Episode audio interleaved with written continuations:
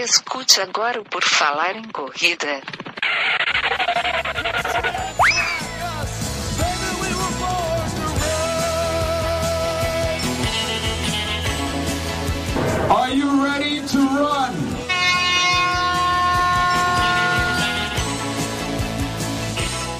Começa agora mais um episódio do podcast do Por Falar em Correr. Estamos aqui novamente, queridos ouvintes. Vamos conversar hoje com o Santiago Mendonça. O meu nome é Enio Augusto e o meu convidado, como eu já falei, é o Santiago.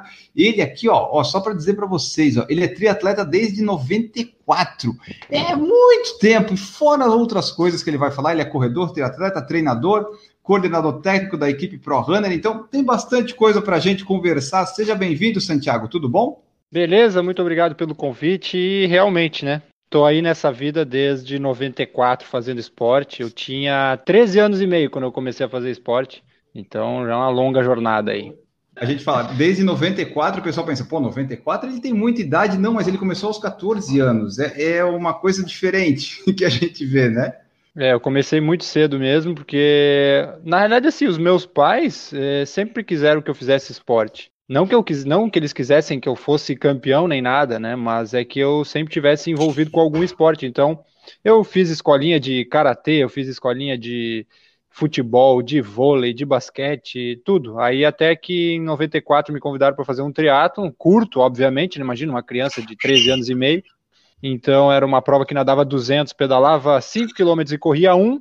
E a partir daquele momento eu achei aquilo o máximo e disse é isso que eu quero para minha vida e tô até hoje aí participando. Então tu desde o, pelo que eu entendi, desde pequenininho seus pais já queriam que você fizesse esporte. Quando fez esse triatlon, tu viu que era isso que tu gostava, que tu ia querer fazer. Exatamente. Eu, eu fiz vários esportes na, na infância e era uma das coisas que que era uma colocação dos meus pais, assim, não, não, tem que fazer algum esporte, não interessa qual, eles não tinham nenhuma preferência, e principalmente o meu pai falava que a natação eu tinha que fazer, porque ele nasceu numa cidade onde, em São, no interior de São Paulo, que tinha muito rio, muita água, então ele tinha muito medo de que os filhos desse, deles morressem afogados, então ele falou assim, não, não, a natação tu tem que fazer, pode escolher a natação e mais um, então eu sempre nadei, mas eu era um nadador ruim, eu fazia escolinha de natação, né? na realidade eu nadava em escolinha e aí quando eu entrei para o triatlo, que eu realmente vi que aquilo era o esporte que eu gostava de fazer,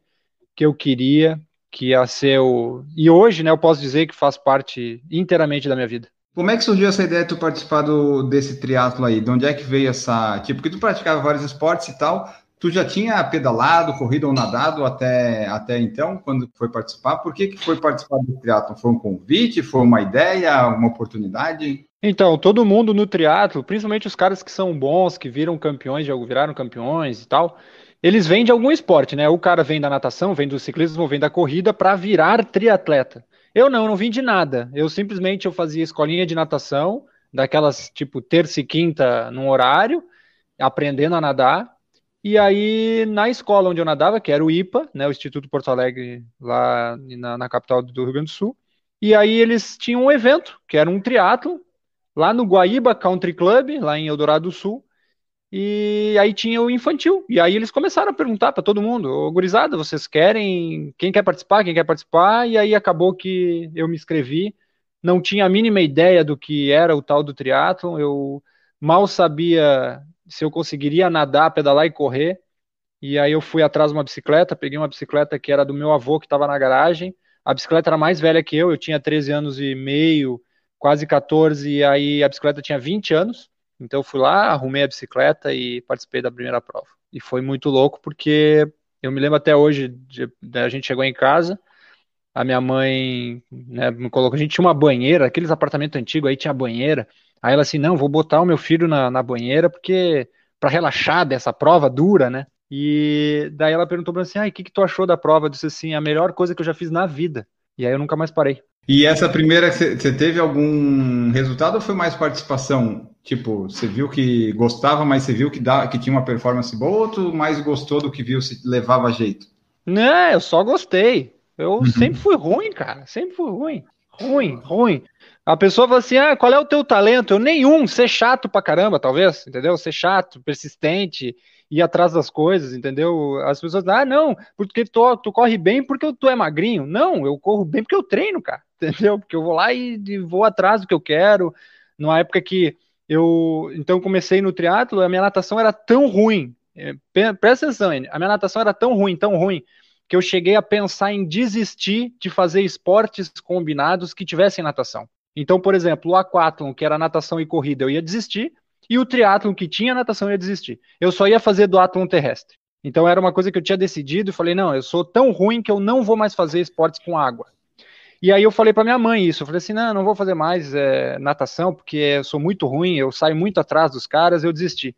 Isso era 96, né? Quando eu pensei em desistir de nadar.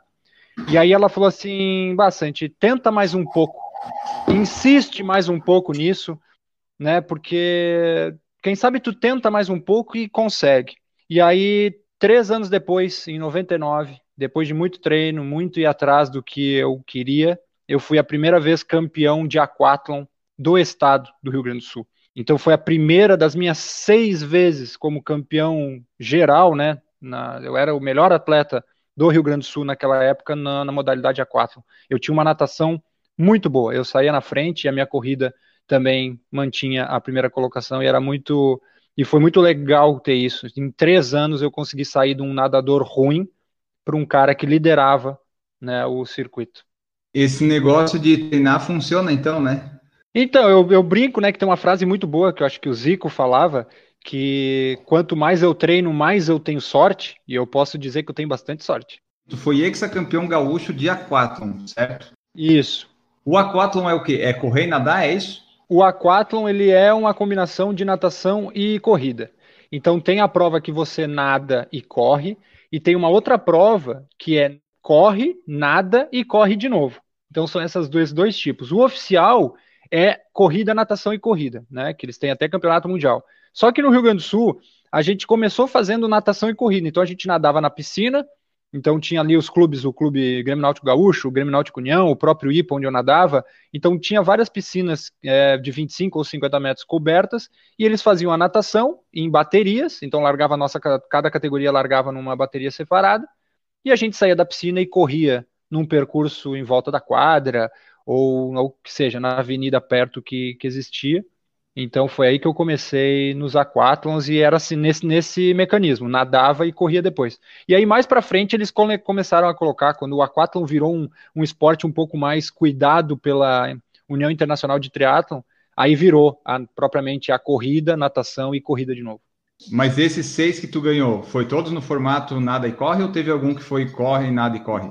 Como o Air Vale como um campeonato, é, era misturado, mas a grande uhum. maioria era nada e corre. Tu foi também campeão gaúcho de triatlo, isso foi em que ano? O gaúcho de triatlo acho que foi 2001, se não me engano. 2001 foi um ano muito bom para mim. Eu ganhei praticamente tudo. Eu ganhei o aquatlon, eu ganhei, acho que fiquei segundo no duatlon, o triatlo eu ganhei. Tive a medalha do então governador é, do estado como melhor atleta do Rio Grande do Sul na modalidade de triatlo. Então se não me engano, foi 2001 que eu ganhei o campeonato de triatlo também. E tu chegou a virar atleta profissional ou esses bons resultados foram bons, tu ganhou e tal, mas não conseguiu profissionalizar? Então, cara, é, querer eu até queria, entendeu? Só que, imagina, né? A gente morando no sul do, do Brasil, fora do eixo Rio-São Paulo, numa época que era bem mais complicada que hoje. Hoje dá para dizer que o pessoal ainda consegue se profissionalizar, mas são bem poucos. A gente conta nos dedos, infelizmente, caras que efetivamente vivem do esporte, né, fora futebol e esportes coletivos, que vivem do esporte no Brasil. Então eu tinha muita vontade, mas o meu rendimento era só por ser o melhor do Rio Grande do Sul, não acabava, ficava ali entre os dez primeiros de um campeonato brasileiro, e isso não era satisfatório naquela época para ser profissional e ganhar dinheiro com isso, né? Sempre foi muito difícil e naquela época era bem mais. É, porque você falou naquela época, quando você começou em 94, quando ganhou os títulos lá por 2000, ainda não estava tão difundido, né, que nem está hoje, né? Tanto a corrida quanto o triatlo. Era algo bem, ah, vamos dizer, mais nichado ainda, né? Com certeza. É, é... Tu imagina que assim, a gente passou grande parte da nossa vida explicando que o que era o triatlo e que não era teatro entendeu? Por mais que a gente usasse umas roupas estranhas, não era teatro. Então era complicado assim. Hoje o pessoal já entende um pouco mais. Ainda são poucas as pessoas que falam assim, não, mas o que é o tal do triatlo, entendeu? E normalmente quando ele sabe o que é triatlo, ainda erra a sequência. O triatlon sempre vai ser natação, ciclismo e corrida. O triatlo não muda nunca, entendeu? O que pode mudar é o aquatlon ou o duatlon, dependendo da forma onde do organizador e tal. Então, mas o triatlo nunca vai mudar. E do, das três modalidades, qual que tu gosta mais e qual que tu se sai melhor? Cara, já teve fase que, por exemplo, 99, 2000, 2001, ali 2002, 2003, eu nadava muito bem. E a minha corrida não era tão boa, entendeu? Então eu tinha uma natação forte, um ciclismo muito bom e uma corrida que não era era simplesmente satisfatória só. E como mudou muito do estilo do triatlo, porque o triatlo, para o pessoal que não sabe, o triatlo a gente fazia sozinho. Então tu nadava, saía da natação, pegava tua bicicleta e não tinha os pelotões, né? Não tinha vácuo. O vácuo era totalmente proibido. Então você tinha que brigar você com as suas forças. E aí, a partir do ano 2000, acho que quando veio o triatlo veio para a Olimpíada realmente, porque ele começou em 96 como teste, em 2000 ele fez a primeira Olimpíada valendo medalha. Aí eles já tinham um ciclismo já com os pelotões, com o vácuo, vácuo liberado. Então, o que, que acontece, para o pessoal entender? A natação e a corrida viraram primordiais, porque no, momento que tu não sai na frente da água, tu fica muito atrás, e aí você, contra um pelotão de cinco, por exemplo, é injusto, né? Você não consegue nunca buscar esse pelotão, porque cinco fazendo força contra só um, né? Então, mudou a logística da prova. Então, a gente brinca ainda que, hoje em dia, né, são é, frase recorrente de muitos profissionais que, que trabalham no, no fazem triatlon distâncias é, olímpica e sprint, que se você não nadar, você não compete, e se você não correr, você não ganha. Então, antigamente, você podia ter uma natação um pouco mais fraca, um ciclismo bom e uma corrida boa. Hoje não. Na prova curta, se você não tiver uma natação boa que te coloque lá na frente, é muito difícil você galgar algum espaço entre as primeiras colocações. Então, é, mudou a dinâmica da prova. Então, uma época eu nadava muito bem e pedalava muito bem, deixei de pedalar um pouco, né, treinar um pouco menos de, de ciclismo, para dar ênfase para a corrida. E aí foi onde a, a corrida realmente subiu de nível. E aí eu consegui melhorar os meus tempos, que só para vocês terem uma ideia, numa prova olímpica eu corria os 10 mil para 40 minutos, então a gente nadava 1.500, pedalava 40 e corria os 10 mil para 40 minutos. Eu, né? Uma corrida ruim. E aí eu comecei a treinar um pouco mais, fazer treino mais específico de corrida, e eu cheguei a fazer os 1540 e os 10 últimos para 35 minutos. Então eu chegava, eu fazia os 10 mil para 35. E só para vocês terem uma ideia, se vocês acham que 35 é bom, é, o circuito mundial corre para 29,50, 29,30. Então, assim, é ruim mesmo. 35 é ruim, não pega nada. Então, o cara que corre para 31 hoje no circuito mundial, ele não chega nem entre os 20 primeiros. Nem no, nos amadores, tipo, porque esse tempo aí é bom para um amador, né? Se for pensar. Ou não? Então, os amadores bons, tu pode considerar que vão correr para isso aí, 34, 33, entendeu? A gente tem vários amadores bons aí, é, entenda-se Rodrigo Lobo, José Belarmino, que são caras fortíssimos e que correm na casa de 33, 34 após pedalar. Isso aí é um, um corredor bom. Mas hoje, infelizmente, já não para meus 35. Eu bato ali nos 37. 38 aí. E assim, ó, eu vi aqui na tua bio do Instagram, tá triatleta e tal, tu realmente começou como triatleta. Tu já chegou a fazer uma modalidade separada da outra? Tipo, ah, vou participar de uma prova, só correr e tal, ou teu foco sempre é fazer pelo menos duas modalidades ou três quando você vai fazer uma competição, que você se prepara, prova algo, essas coisas? Cara, muito poucas vezes eu corri, eu, eu nadei travessias, entendeu? Então a gente usava muita essas provas simples, digamos assim, provas únicas para como preparação para alguma coisa. Então, assim, já fiz muita travessia. Provas de ciclismo, cara, eu conto nos dedos, acho que eu, se eu fiz duas ou três foi muito, entendeu? Provas de ciclismo mesmo. Porque sendo um fundista, é aquele tipo de coisa, né? Eu não vou disputar chegada, então acaba que eu sou né, totalmente desnecessário. E a prova de corrida eu já fiz muitas corridas, muitas corridas. Aí já corri aqui em Criciúma eu vim morar em 2007, né? Então desde 2007 eu corro muita prova, de 5, de 10, de 21, tem, tem bastante prova aí legal que eu participei, já ganhei algumas, já travei algumas batalhas boas aí para ficar entre os cinco, então muito legal. Das três modalidades, hoje tu gosta mais, ou tu consegue praticar mais a corrida de participar de eventos, né? Com certeza, e muito em função da facilidade que a corrida tem, né? Porque tu coloca um tênis e tá resolvido o teu problema. Agora a bike, se tu não tiver num lugar legal, se se por exemplo viajou e não pôde levar bicicleta, a natação tá sempre tem que ter uma piscina, é, vai nadar em, em, água aberta é mais perigoso, tem que tomar mais cuidado. Então a corrida é aquela coisa que eu sempre digo, ela é uma, um esporte bem democrático, né? Você coloca o tênis e sai correndo aonde você estiver, então facilita bastante. Então, com certeza. E eu, eu melhorei bastante a minha corrida. A minha corrida ela é bem competitiva, já né, é, uma, é, é a minha arma principal numa prova de triatlo, onde a gente vai definir as colocações realmente na parte final da prova. E hoje tu participa de, dessas provas triatlon com algum objetivo assim de ir lá nas posições de amadores e tal, como tu era lá na década de 2000, 2001, que ficava entre os primeiros do estado? Ou hoje é mais por diversão e tentar o teu melhor, algum recorde pessoal? Tu quer a resposta fantasiosa ou a real? Porque... Me dá as duas, que daí a gente bota as duas no podcast. Então, cara, a fantasiosa seria, e a certa seria falar assim, não, hoje eu faço por esporte, vou fazer para me divertir. Cara, é difícil virar essa chave. Eu sempre fui muito competitivo, entendeu? Se eu tô numa prova, eu quero ganhar. Eu não, ainda não consegui parar para dizer assim, ah, eu vou só me divertir. Eu vou dar o meu melhor. Se, se o resultado vai vir ou não, isso é um outro detalhe, entendeu? Mas eu entro na prova realmente para dar o meu máximo e eu fico muito feliz numa prova que eu fiquei em quinto, dando tudo que eu tinha e eu fico muito triste se eu fui vice-campeão numa prova que eu podia ter ganho. Então é, é, é esse o meu o meu ardor assim por por resultado não é às vezes pela colocação em si, mas se eu conseguir dar o meu máximo e eu peguei uhum. um lugar no pódio com muita dificuldade, às vezes vale mais do que aquele segundo lugar que eu falei, pô, se eu tivesse, se eu não tivesse errado naquele ponto ali, eu podia ter ganho a prova ou eu não treinei suficiente para isso. Eu me martirizo mais nesse ponto. Qual a distância do triatlo você gosta mais? Que ele tem três ou quatro, né? Então, vamos, vamos lá. Nós temos assim o sprint triathlon, que é aquele da TV, era só promocional mesmo, né? Que aí aparecia na Globo e tal. Então era 250 nadando, seis pedalando e um correndo, se não me engano, era por aí, um e alguma coisa. Só que esse é promocional, então esse aí não é uma distância oficial. Aí nós temos o sprint triathlon, que é 750 metros nadando, 20 km pedalando e 5 correndo. E antigamente, até a última Olimpíada, era o chamado triatlon olímpico, que virou triatlon standard, que é o dobro disso, é 1.500 metros, 40 e 10, então essa é distância olímpica. Depois nós temos o meio Ironman, que são 1.900 nadando, 90 pedalando e 21 correndo. E aí, o mais conhecido de todos, o Ironman, que são 3.800, 180 e 42. Isso provas que você faz na sequência no mesmo dia.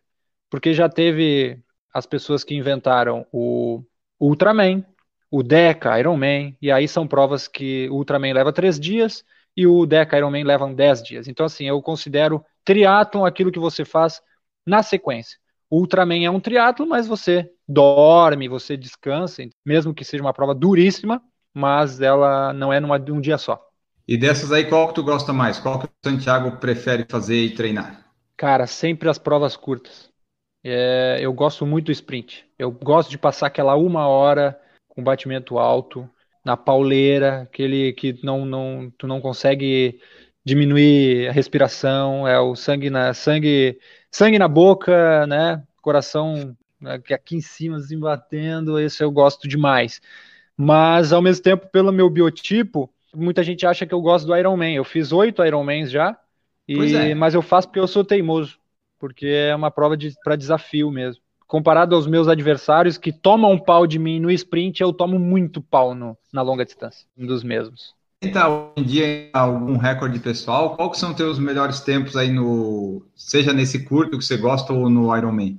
Então, o recorde é difícil de dizer porque cada prova tem uma particularidade, seja o mar que tá, né, tem alguma, às vezes tem a menos, às vezes tem a mais, né?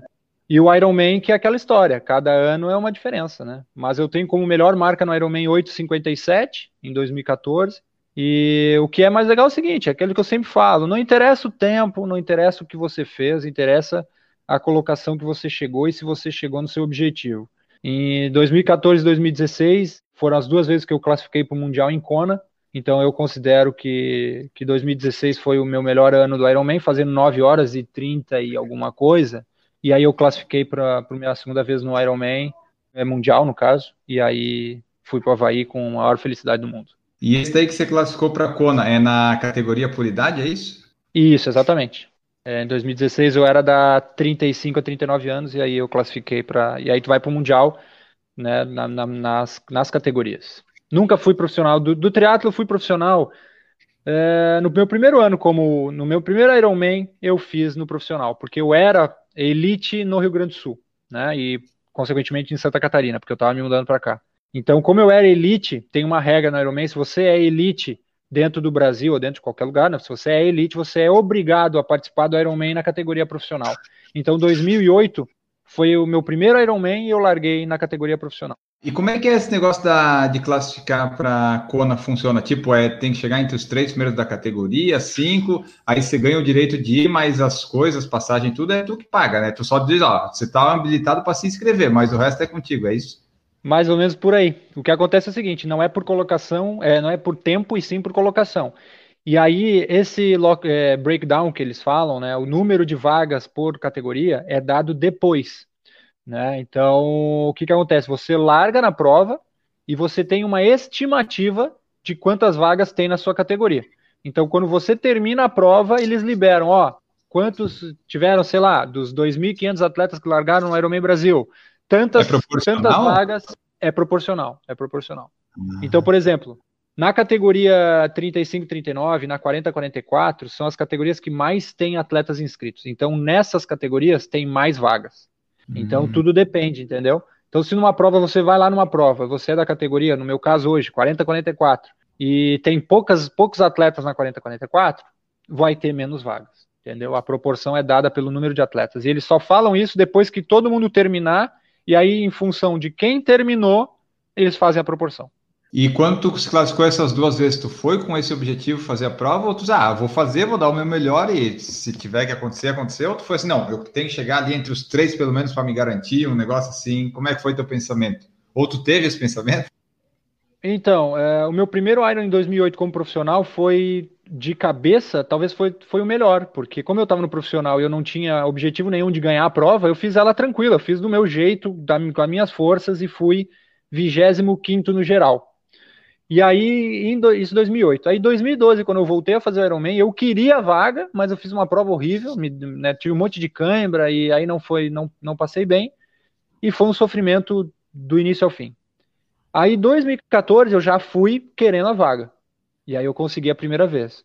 Aí 2015 eu fui a Cozumel para tentar a vaga de novo. Não consegui.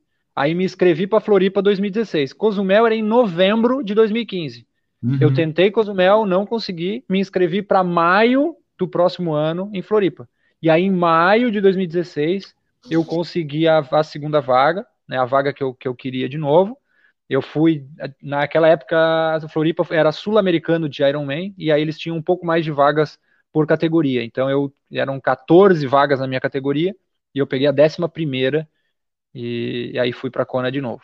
Hoje em dia, não passa de 5, 7 vagas, dependendo da categoria, e tem categoria que só tem uma vaga, para ter uma ideia. Quando é que foi o último Ironman? Qual foi o último que tu fez? O meu último foi em 2018 em Floripa e que, infelizmente, eu, pô, eu, tava, eu considerava que era, tinha sido o melhor treinamento da vida, eu estava muito bem. E duas semanas faltando para a prova, eu tinha uma gastroenterite e fui parar no hospital, tomei soro e foi um horror. E aí eu cheguei, a cabeça estava super boa, falando: não, já já estou recuperado, vamos embora para cima e no final das contas, no quilômetro 40 por aí, eu já o corpo disse assim, ó, não, não, não é hoje, não tá bom. E aí eu fui empurrando literalmente com a barriga que eu não tenho. Eu fui empurrando, empurrando, empurrando e aí caminhei bastante na maratona, mas completei, entendeu? Então, o desistir nunca é uma opção, como eu falo. Esse 40 quilômetros que tu falou foi da bike? Aham. Uhum. Ainda faltavam 140 quilômetros pedalando e mais os 42 para completar. Nossa senhora. Aí depois de 2018 você disse, não, Iron Man por enquanto deu essas coisas aí de desafio pessoal, tá bom, vou ficar nas curtas? É, deu. Vou ficar nas curtas. E aí eu tirei. Eu comecei a me divertir de novo fazendo prova curta. Treinando menos volume, mais velocidade, e os resultados começaram a aparecer de novo. Eu comecei a ganhar prova, eu comecei a disputar com os mais jovens, e, e aí eu fechei 2019 sendo campeão de aquathlon em Santa Catarina, geral.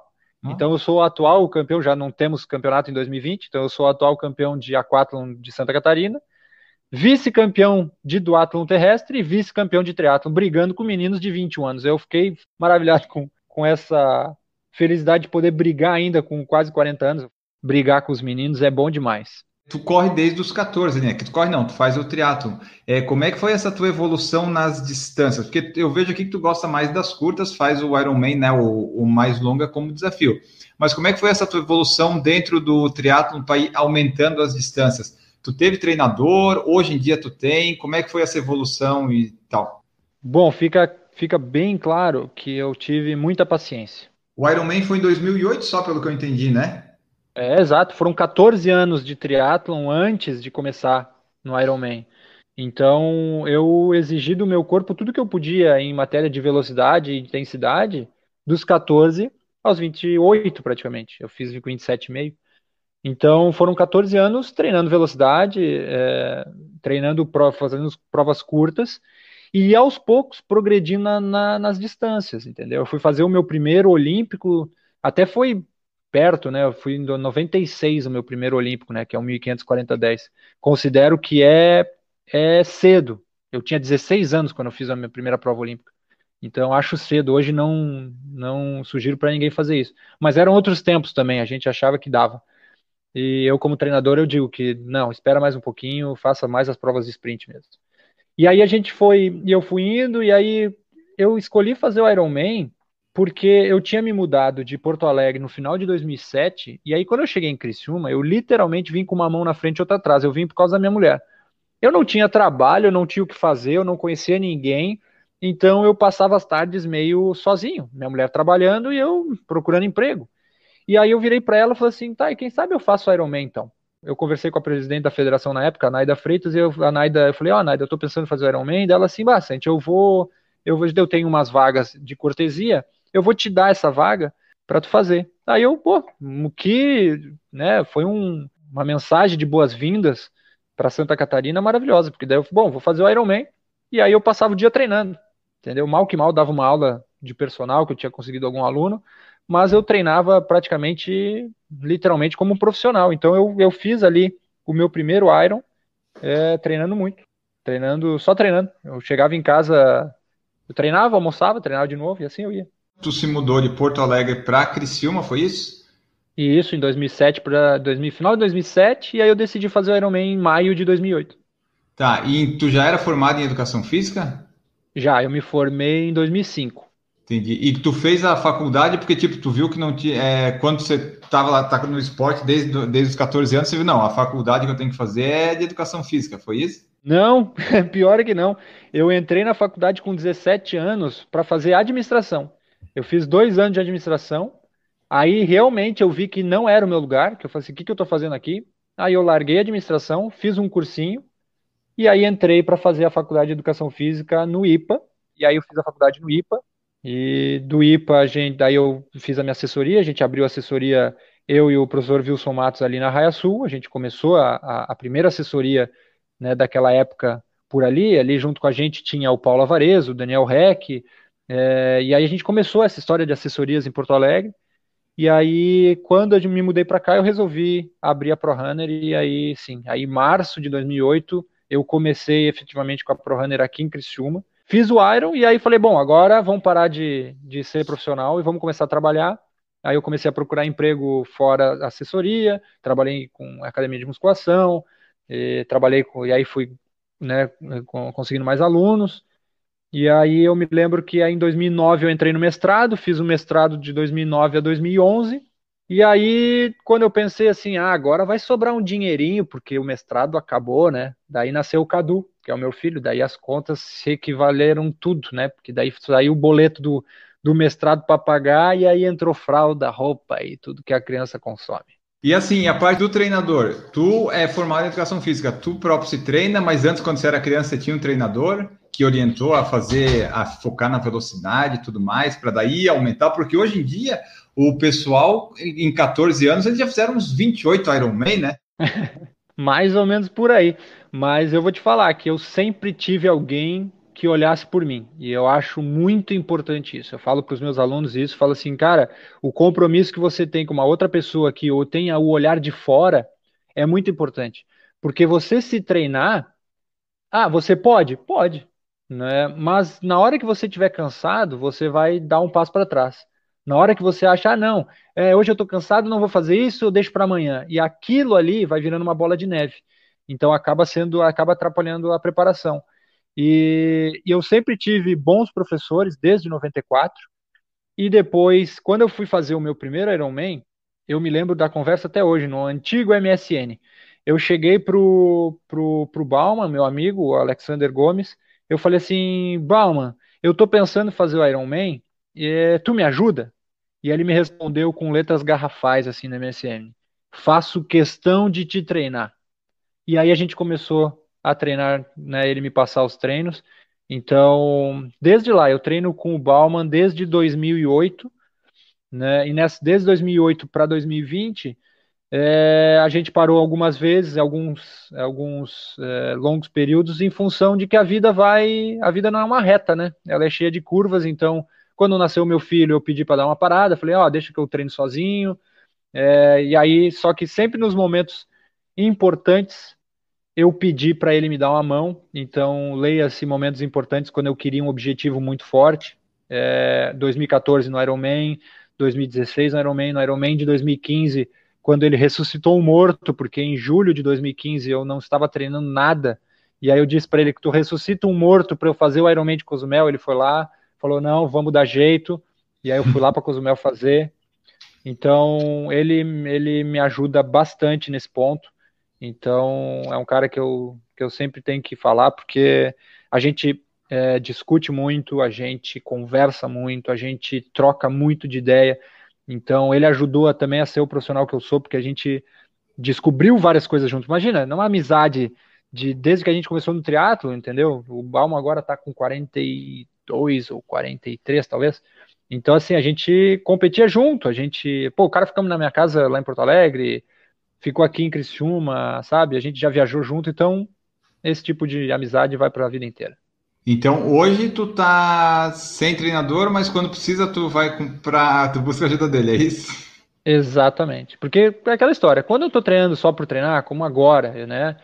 Eu tô fazendo, que eu brinco que eu tô fazendo atividade física, né? Uhum. Aí eu não preciso de alguém é, pensando, planejando e tudo. Agora, quando a, quando aperta um pouco, que a gente precisa de um objetivo maior, aí eu recorro, porque daí a gente precisa desse olhar de fora, com certeza.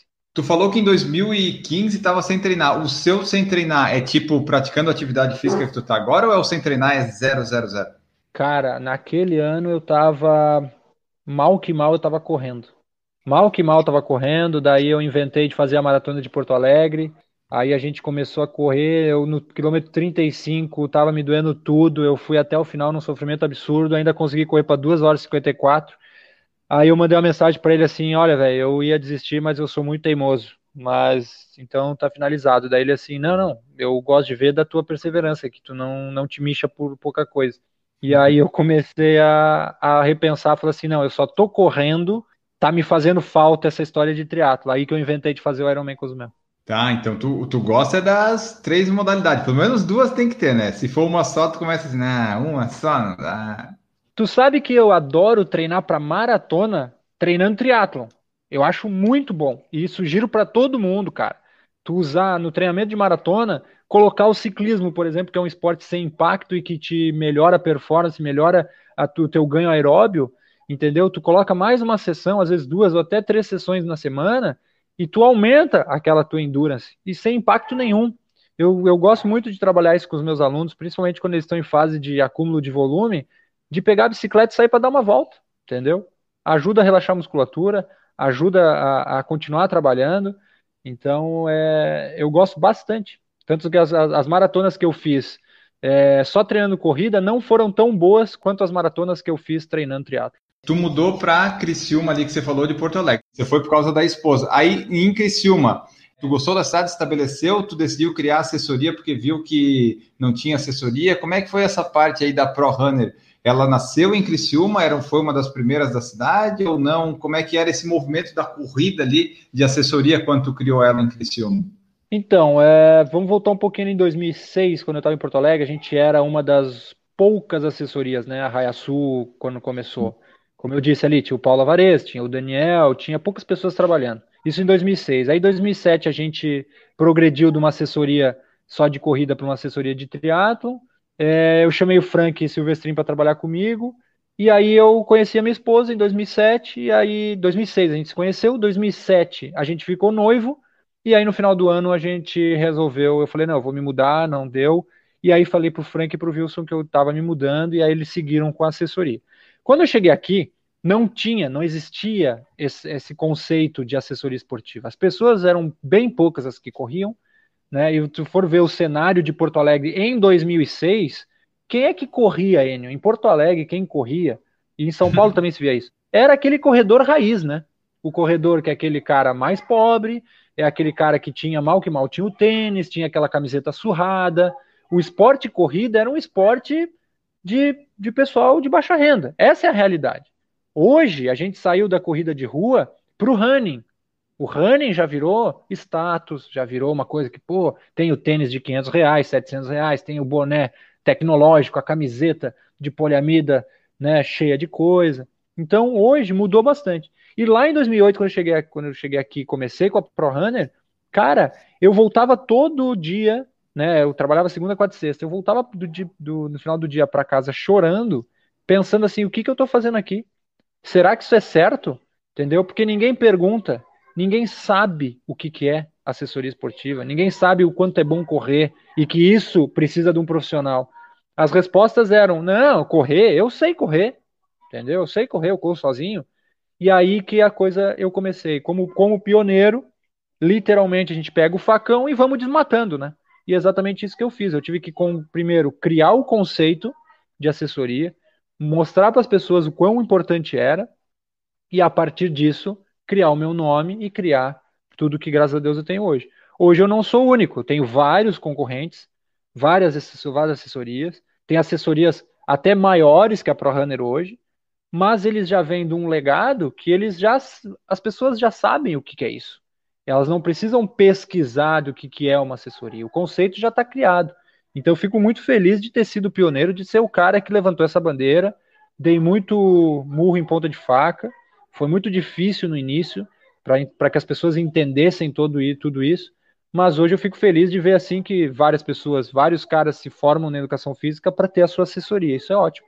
É porque tu, quando tu cria assessoria, tu está criando uma empresa e tal, né? No Brasil tem que pagar trocentos milhões de impostos. Se tu não tem cliente, os teus primeiros anos devem ter sido bem difíceis, né, em Criciúma. E hoje, como é que é o mundo running em Criciúma aí que tu atua? Tu atua só na cidade, só em Criciúma ou ali nos arredores também? Cara, hoje a ProRunner ela é muito online, 95% dos meus alunos são online, então eu tenho aluno em todo o Brasil.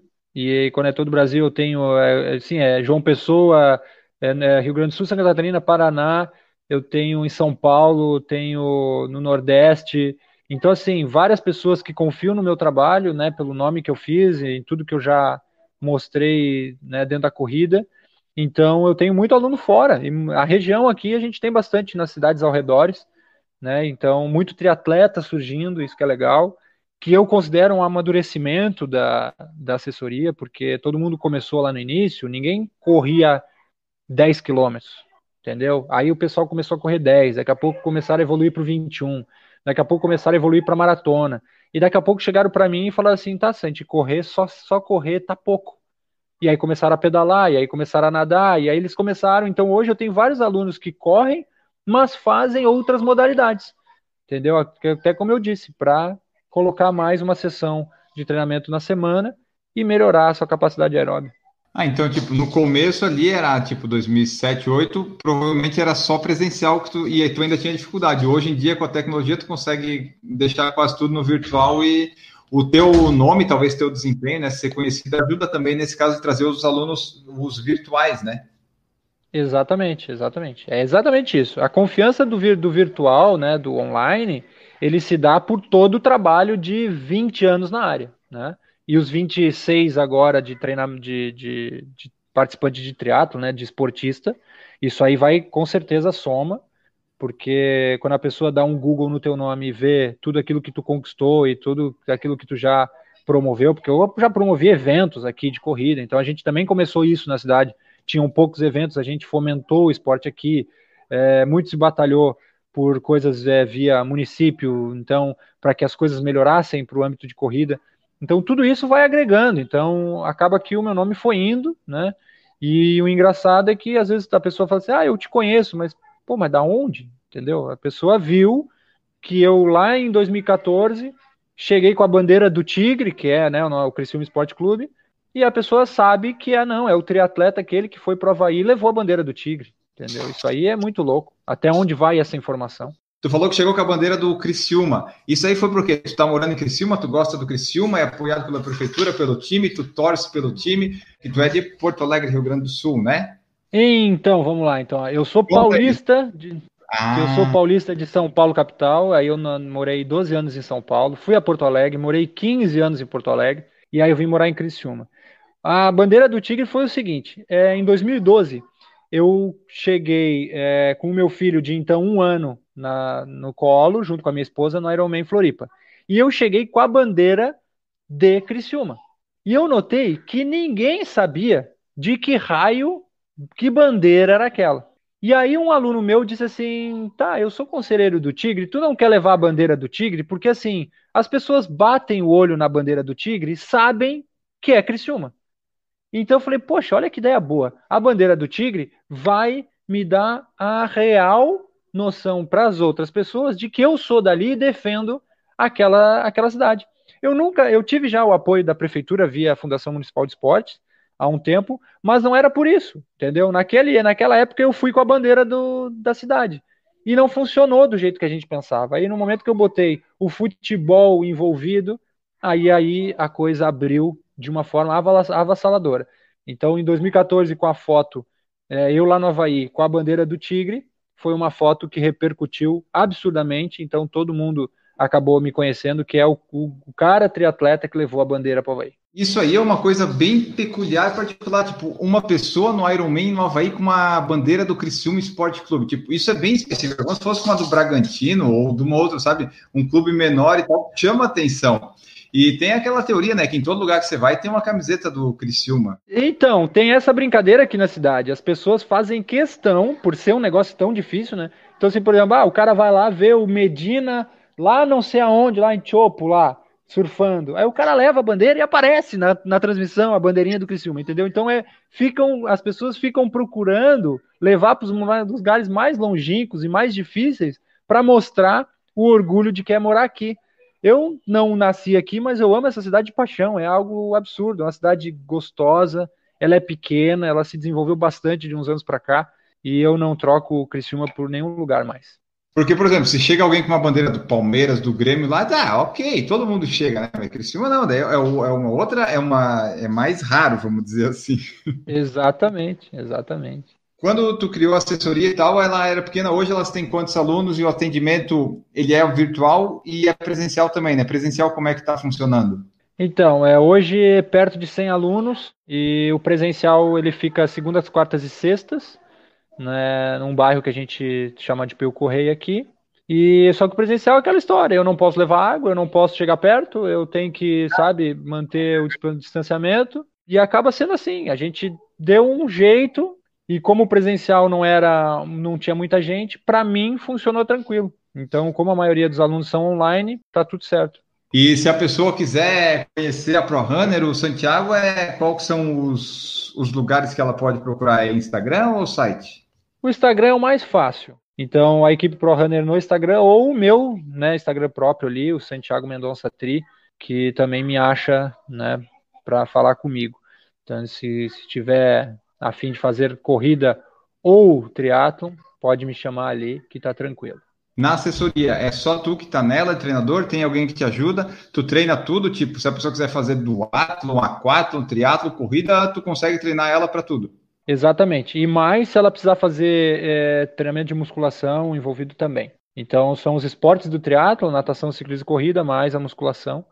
Né? Então pode ser, eu tenho atletas de duas ou três modalidades e aí o pessoal que só corre também, que é a grande maioria, mas é o pessoal que, que só corre. Dessas todas as provas que tu já fez, Ironman, prova curta, qual foi a que tu mais gostou assim do resultado, que tu se sentiu bem na prova? Aquela prova que tu acabou de putz, essa daqui foi a prova, sei lá, da minha vida. Pode não ter sido um recorde, mas putz, essa daqui eu me senti bem do começo ao fim, foi sensacional. Sem dúvida nenhuma, uma cidade que me traz muitas boas lembranças. É a cidade de La Paz, entre Rios, Argentina. É uma cidadezinha muito pequenininha. Todo mundo quando fala La Paz parece Bolívia, mas não, é La Paz, entre Rios, Argentina.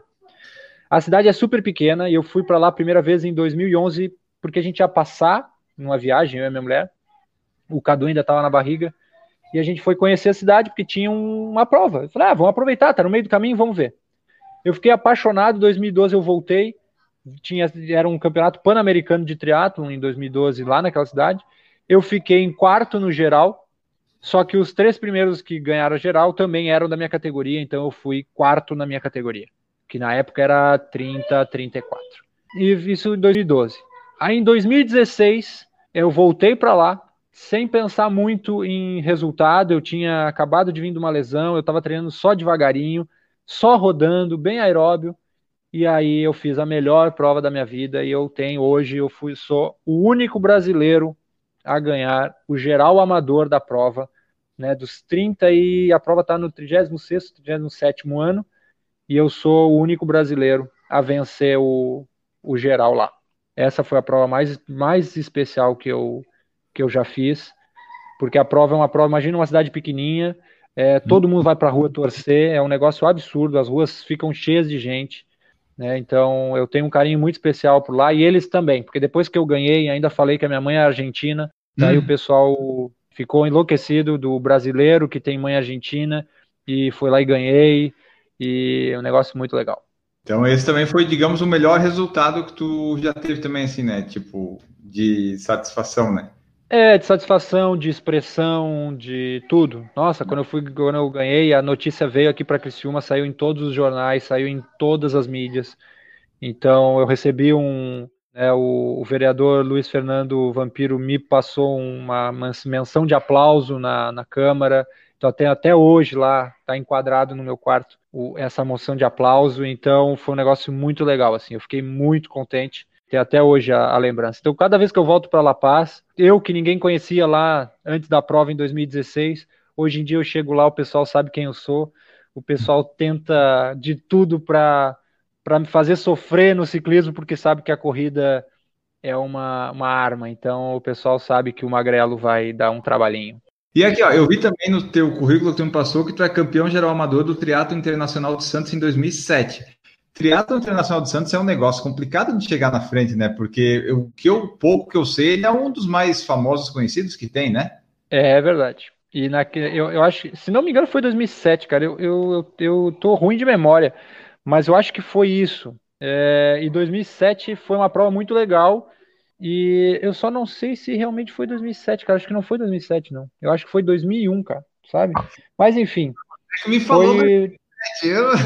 É, eu escrevi, eu acho que eu escrevi errado, porque 2007 não, eu não, eu me lembro que eu fiz muita prova em 2007 e eu não me lembro se exatamente foi a prova lá. Eu acho que foi 2001, Enio. Eu acho que foi 2001. Mas enfim, eu escrevi errado para ti aí. Bate mais com o teu perfil de, tipo, no teu áudio ali que foi nos anos 2000. É, né? eu tô achando que 2007 eu, até, eu fui para outra prova, acho que eu venci Caiobá, sei lá. Mas 2001, então, no Internacional, foi uma prova muito legal também. Era uma prova que eu me lembro que eu não. que eu fui muito bem treinado. E eu me lembro até hoje a batalha final com o Márcio Cunha, que era um cara da minha categoria, que era o cara que nunca perdia em Santos. Ele nunca perdia, nunca, ele não perdeu nenhuma etapa do Troféu Brasil, ele era o rei de Santos. E aí o Magrelo de preto foi lá e ganhou dele. E aí no outro dia da prova a gente se encontrou numa oficina mecânica que eu tinha que trocar o meu cassete de uma roda para outra roda. E aí ele disse assim: Porra, Magrinho, parabéns, correu muito. eu falei assim: Porra, meu, foi bom demais essa disputa aí, então valeu demais, foi muito bom. E é 2001, sim, com certeza. E que fala magrelo, magrelo, como é que é a tua altura e teu peso?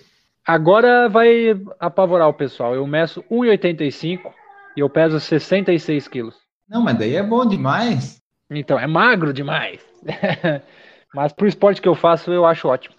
Nossa, porque eu tenho 1,87, eu tô tentando chegar um dia no 75, 76 de novo. Eu não vou conseguir jamais chegar nesse. Se eu bater eu tô doente. Acho que não consigo. É. Pesar mais uma vez na vida, né? Que eu já pesei em algum momento lá com 10, 11, 12 anos, eu devo ter pesado 79. Mas hoje não tem jeito, não. Não, é o máximo que eu consegui ter de peso, porque eu entrei numas neuras lá antigamente, não, cansei de ser magro. Eu consegui chegar em 72. E aí eu fiquei tão triste que eu não conseguia mais pedalar e correr que eu falei assim, não, não, não, parou com essa besteira aí de, de tentar ir para musculação, achar que vai ganhar peso e vai ficar grande, porque nunca vai ficar grande e eu ficava infeliz sabendo que eu não conseguia pedalar, eu não conseguia correr, porque eu tinha que carregar tudo aquilo que eu tinha ganho. Eu falei, não, não, não, esquece. Eu sou triatleta, triatleta tem que ser forte e resistente, eu não tenho que ser musculoso. E aí voltei para o meu 66 e hoje o meu peso de competição é 66 e quando eu estou destreinado, eu venho para 64. É impressionante, eu perco peso quando eu estou destreinado. Cara, tu tens o que todo mundo gostaria de ter, tu não engorda, tu não ganha peso. Não ganho peso. Eu, porque eu acabo não comendo, né? Eu não treino, aí come qualquer coisa, come pouco. Agora, quando eu tô treinando, eu como bem. E aí, com a minha mulher que sabe tudo de alimentação, e hoje a gente mudou bastante a nossa alimentação aqui, então mudou muito a minha vida. Eu já não sou dependente de um monte de coisa que eu comia e achava legal. Tá, mas tu, se tu quiser, tu pode comer de tudo, então, pelo jeito que tu perde peso. É uma então, coisa boa. O, é, o poder comer é uma coisa diferente de ser eficiente e funcional. Verdade. Então as pessoas falam assim: ah, o cara corre um monte, pode comer o que quer. Na realidade, não é assim. Os estudos mostram assim, ó, que quanto mais besteira tu come hoje, a conta vem mais para frente. Então não adianta assim, ah, não, eu vou comer carboidrato simples é, o resto da minha vida e vou ter o meu corpo longevo. Não, isso é fato.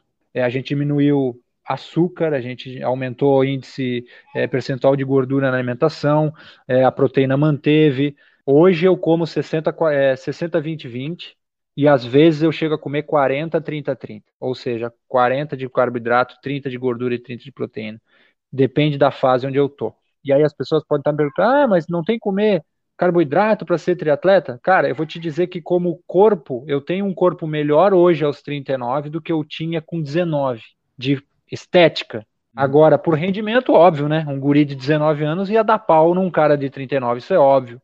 Né? Eu já não recupero tão rápido como eu recuperava com 19 anos e não tenho a velocidade que eu tinha, com a facilidade que eu tinha com 19. Mas, esteticamente, né, é, pelas mudanças que eu fiz na alimentação, eu tirei todos os carboidratos simples e aí eu tinha uma rinite que não passava nunca. Hoje eu não tenho nada, cara. Eu não fico doente nunca minha testosterona que sempre foi baixa, eu sempre briguei por causa disso, falei assim, poxa, minha testosterona sempre foi muito baixa por causa do treino, e era porque eu não comia gordura.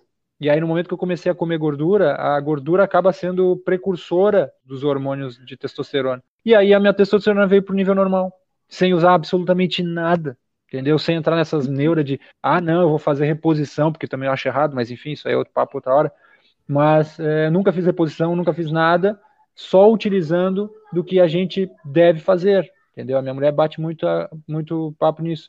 Assim, cara, o errado na história é o açúcar e não o sal, entendeu? Todo mundo fala, ah, não, o sal que é o problema. Cara, o sal não tem problema nenhum. O problema é o açúcar. O açúcar, ele é viciante, entendeu? Então, no momento que você consegue trazer o seu corpo para uma situação onde você organiza tudo para que você não seja dependente do carboidrato full time, você fica melhor. Isso é fato. E eu, eu tive que dar o meu braço a torcer, porque eu era o cara que dizia, ah, eu posso comer qualquer coisa. E ela dizia, não, tu não pode comer qualquer coisa, tu tem que comer o certo. E aí ela me ganhou, porque os resultados vieram. Eu com 39 anos dando pau em gurizinho, não preciso dizer mais nada. É por causa da alimentação, não tem como. Foi a coisa que eu mais mudei. É, porque assim, é assim, ah, tu podes comer tudo o que tu quiser, tu vai manter o teu peso, mas tipo, manter o peso não quer dizer que tu vai ter a, sei lá, os nutrientes, os músculos que tu precisa, né? Porque tá, tu vai comer, tá, vou estar com o peso baixo, mas esse peso vai representar o quê? É gordura ou é músculo, né? É, a, a gente gosta de comer e não ganhar peso, assim, seria o mundo ideal para todo mundo, mas também se tu só comer Cheetos e McDonald's, tá, tu vai ficar com 66, mas vai ser 60%, 70% de gordura, sei lá, é o fígado. Exatamente. Não, e aí o corpo, o teu organismo não responde, né? Porque daí as pessoas não entendem, porque, poxa, eu treino, treino, treino, não melhoro, ah, eu não recupero bem. É, aí as, os relatos são vários, mas aí eu falo assim, tá, mas tu terminou o treino, tu comeu o quê? Ah, eu terminei o treino, tomei uma Coca-Cola. Bom, então, cara, eu não vou discutir, entendeu? Você vai terminar o treino e comer uma besteira e tomar uma Coca-Cola, comer um X e não se alimentar bem, no outro dia, tu tá pela metade. É fato. Você e, é o que você come. Exatamente. E assim, mas é, hoje em dia tá, tudo mudou a alimentação, mas quando tem que comemorar que fez uma prova boa e tal, qual que é a porcaria que tu gosta de comer? Ah, cara, eu como qualquer coisa em qualquer momento, sabe? Eu não tenho essas histórias de ah, não, agora eu vou ficar regradão. Tipo, hoje eu comi um pastel. Não sou neurótico. Só que o que acontece? A exceção não pode virar regra. Eu tenho conhecidos que comem todo dia. Eu tenho conhecidos, amigos profissionais que tomam Coca-Cola todos os dias. Olha, eu quero calar minha boca, mas assim, cara, essa conta vem. Essa conta vem. Entendeu? É, é, o organismo ele é, ele vai vai pagar alguma hora, porque não sou eu que estou falando. Eu tenho uma cientista aqui em casa, entendeu? Ela vem todo dia, ela vem com estudo novo mostrando. Olha só, tá vendo isso aqui? Olha só, olha como é que está acontecendo. Câncer, cara, é uma doença que acomete milhares de pessoas pelo meio ambiente, cara, pelas coisas que a gente come. Então, quando as pessoas começarem a entender que quanto mais, quanto menos besteira tu comer, mais tu leva a tua vida para frente e menos incidência de vários tipos de câncer tu vai ter, a gente começa a dar conta. Eu quero viver para sempre. Eu não quero daqui a pouco ter um negócio que eu poderia ter uma predisposição e aí com a alimentação eu acelerar esse processo. Entendeu? Essa é a nossa briga. Porque lá no nosso DNA tem uma predisposição já genética, entendeu? Do que tu vai ter, o que tu não vai ter. Agora, existem muitas doenças que você pode é, segurar, ou às vezes ela nem aparecer, em função só da tua, dos teus hábitos alimentares, da tua qualidade de vida. Então eu digo para todo mundo, cara, como é que você faz para viver bem? Atividade física e alimentação saudável. Não precisa fazer mais nada. Eu estou acertando mais na atividade física. A alimentação saudável, às vezes, não dá muito certo, não. Mas, ah, 50% já ajuda, né? Claro. Olha aí, ó, alguém me escreveu ali, ó. Quero ver se der uma caixa de bis não come. Oh, mas eu como ela inteira se deixar. Uma caixa de bis, quem é que não vai comer? É, porque o bis é estranho a pessoa comer um bis só. Se tu der uma caixa de bis e a pessoa só comeu um, essa pessoa ela tem que ser. Tem ela, problema. Ela é, tem problema. É tem que manter distância. Ou não come nenhum, ou come dois. Comer um não dá. É, exatamente. Tu falou da, da sua mulher, o que, que ela faz? Ela é de nutrição? De, do que, que é? Que ela tu falou então, que ela te ajudou na alimentação? A minha, mulher, cara, ela é cientista, né? ela é bióloga, mestrado e doutorado em genética. E aí hoje ela trabalha com, ela sempre foi pesquisadora, então além de ser pesquisadora, ela trabalha muito na área de alimentos funcionais. Então, por exemplo, as alunas dela, lá do mestrado e doutorado que ela orienta, fazem muitos testes assim, ó. Por exemplo, ah, eles fizeram pegar a castanha do Pará e vamos ver se a castanha do Pará ajuda a tirar, a diminuir diabetes. Aí eles vão lá e fazem testes para ver se diminuiu. Ah, vamos fazer é, o ratinho lá comer uma dieta rica em porcaria e vamos ver o que, que acontece com o rim desse rato. Vamos ver se daqui a pouco, é, se comer. Agora não vou me lembrar do, do resto das pesquisas, mas ela faz esse tipo de, de, de, pesquisa. Ela vai pegar um alimento e vamos ver se o alimento recupera aquele mal que foi feito, entendeu?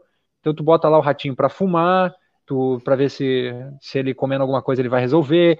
Ele vai comer só besteira, vamos ver se isso que você consegue reverter.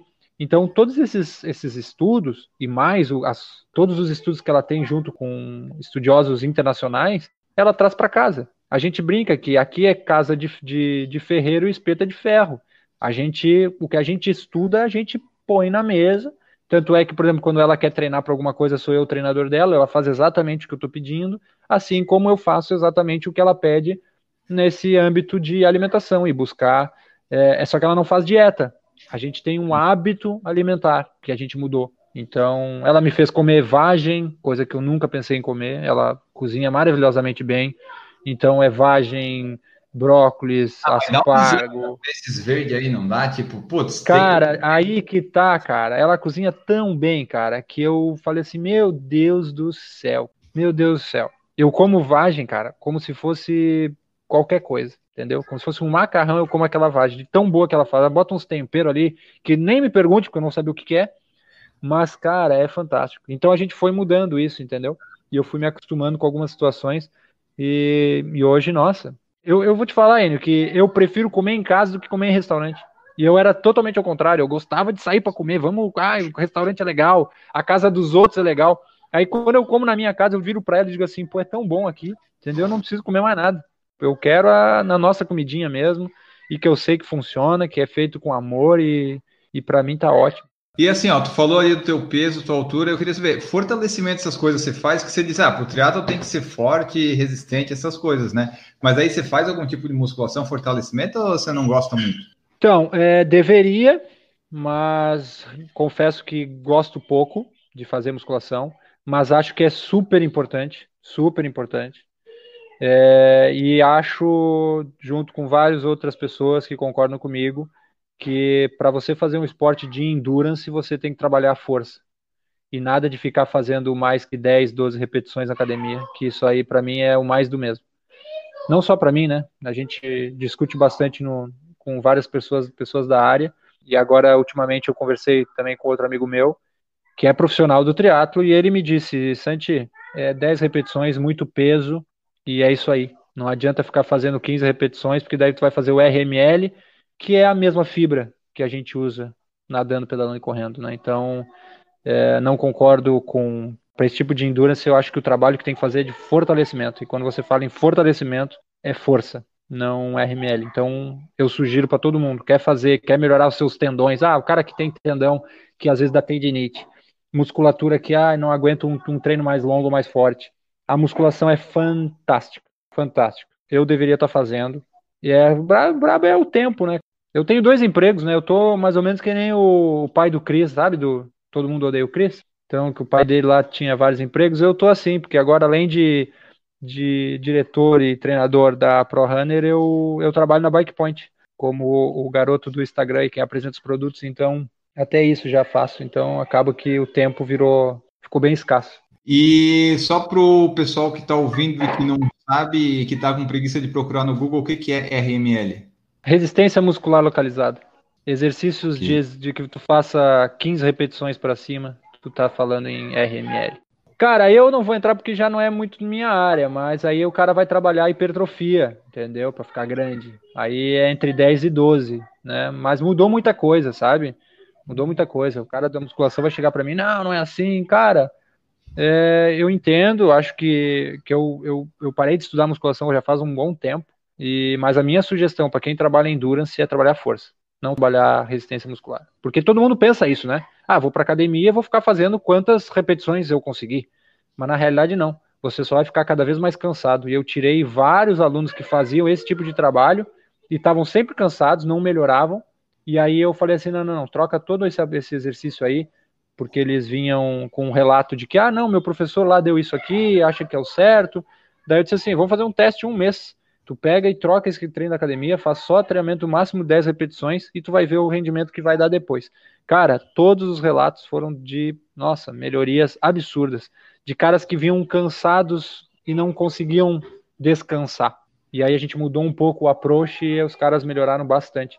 Contra fatos não existem argumentos. Eu continuo batendo a tecla que se você gosta de correr, principalmente longas distâncias, e até a intensidade, né? Qualquer tipo de treinamento de endurance, você tem que fazer musculação. E lesões? O Santiago já teve alguma muito grave que tirou de tempo de praticar o esporte? Quais foram as suas lesões? Várias, várias. Nesses 26 anos foram entre periostites e mais a, aquela dor do lado do joelho, né, do trato iliotibial, que mais que eu tive? Eu tive uma pubalgia, é, lá depois de Cozumel eu tive que tratar.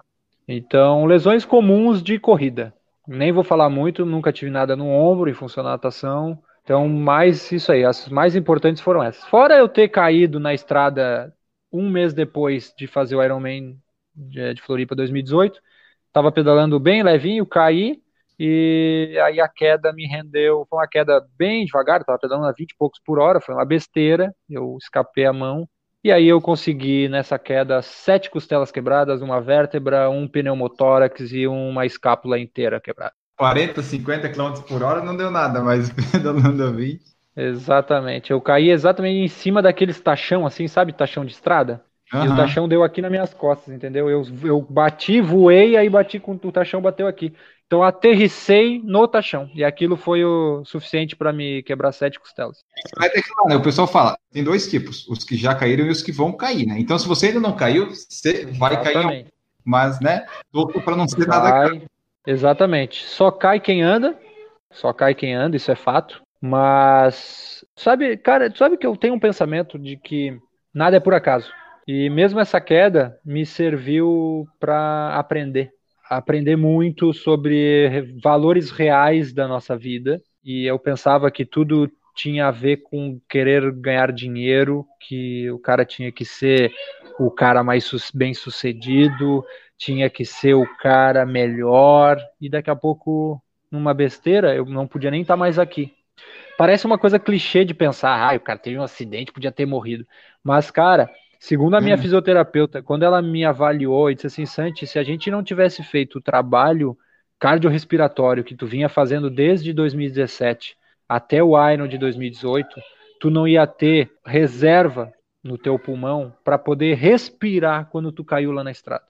Porque a porrada foi tão grande que eu não conseguia respirar. Então, meu nível de respiração era muito pequeno. Então, se eu tivesse com a mesma capacidade de um ano atrás, eu não ia conseguir respirar. E eu podia ter, ter tido uma parada respiratória na estrada. Quando ela me atendeu a primeira vez, ela disse assim: Nossa, o que, que eu vou conseguir melhorar num cara que nem um, o Santiago que faz Iron Man? E aí eu fiz o teste e o meu teste deu horrível. Tu acredita, Enio, que eu não sabia respirar? Imagina, eu passei anos da minha vida respirando errado. Porque eu respirava com, com musculaturas acessórias e não com a principal, que é o diafragma. Então eu comecei a aprender a respirar e hoje isso me ajuda a me dar longevidade dentro do esporte. Eu consigo trabalhar uma situação que antes talvez eu não conseguisse. Então até isso me mostrou assim, ó, que poxa, eu poderia ter morrido, entendeu? Poderia ter sequelas piores. E aí eu parei para repensar na minha vida, falei, cara, não é importante pensar, viver pensando que ah, vou ganhar dinheiro e que é legal e que o dinheiro é o mais importante. Cara, quando eu comecei a pensar diferente, as coisas automaticamente eu já vivi um pouco assim, mas aquilo ali abriu mais a minha cabeça. Deixar uhum. de pensar um pouco nas coisas materiais e pensar um pouco mais nas coisas assim, pô, o que que tá certo de fazer? O que que eu tô fazendo com o meu corpo? O que que eu tô fazendo aqui? O que tô fazendo lá?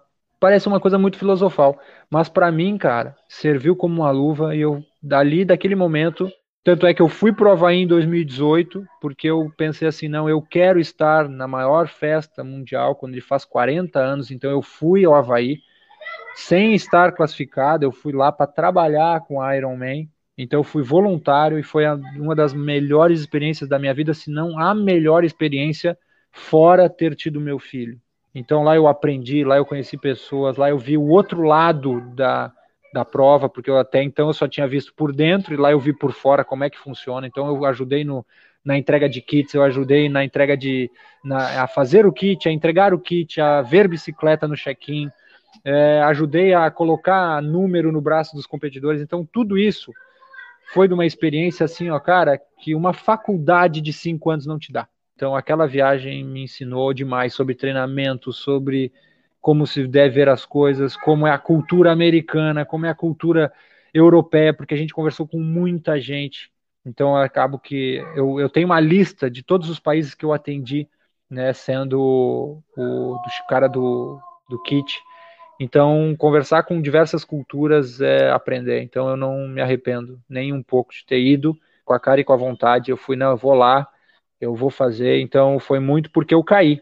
E eu falei, não, não, eu tenho que fazer isso. E essas quedas de bike, geralmente a gente cai quando não, tipo, não é competição pedalando rápido, né? Tu tá distraído, ou tu vai é, no meu caso é esse, né? Eu vou tentar subir numa calçada, eu não sei subir no meio-fio, eu acabo esbarrando no meio-fio e caio e ralo o ombro, né? Mas não é uma queda assim para fazer, pô, foi numa competição. Não, uma coisa besta, eu já caí parado ali esperando na, na faixa de, de, pedestre, sabe? Essas coisas mais bestas que a gente cai. É, eu vou te falar que eu já caí de tudo. Eu caí essa vez que eu não tinha nenhuma pretensão de fazer tempo nem nada.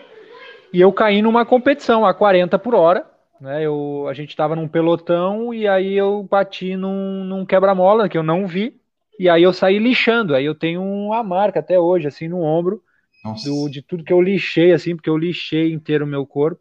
Continuei na prova e ainda saí para correr. E eu me lembro que eu estava com óculos e aí uma das lentes caiu. Eu fui buscar lá na estrada depois. E aí eu corri com o pirata, assim. Aí as pessoas falam, ah, tu tá sem uma lente. Tá, azar. Depois eu vejo o que vai acontecer com essa lente aí. E aí eu corri todo ensanguentado, foi uma tristeza. Mas terminei a prova, era um sprint, lá em Caiobá até. E, e valeu a pena, porque o cara nunca pode desistir, cara. Se eu conseguia me movimentar, não ia uhum. ser aquele sangue todo, aquele ralado que tava cada vez doendo mais. Mas depois que acabou a prova, aí, cara, nem tá aí para essas coisas.